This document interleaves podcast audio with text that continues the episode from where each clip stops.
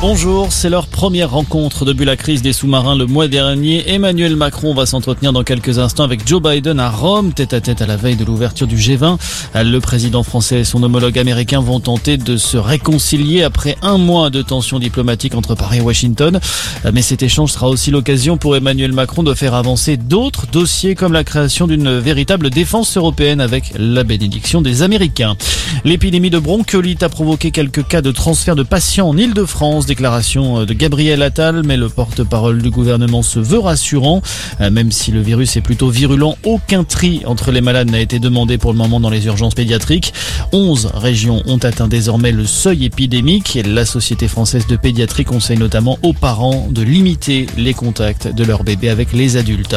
C'est un résultat exceptionnel de l'aveu même du ministre de l'économie Bruno Le Maire. La croissance française a atteint 3% au troisième trimestre de l'année, un chiffre bien supérieur supérieure aux prévisions, notamment grâce à la consommation des ménages qui s'est accélérée depuis cet été.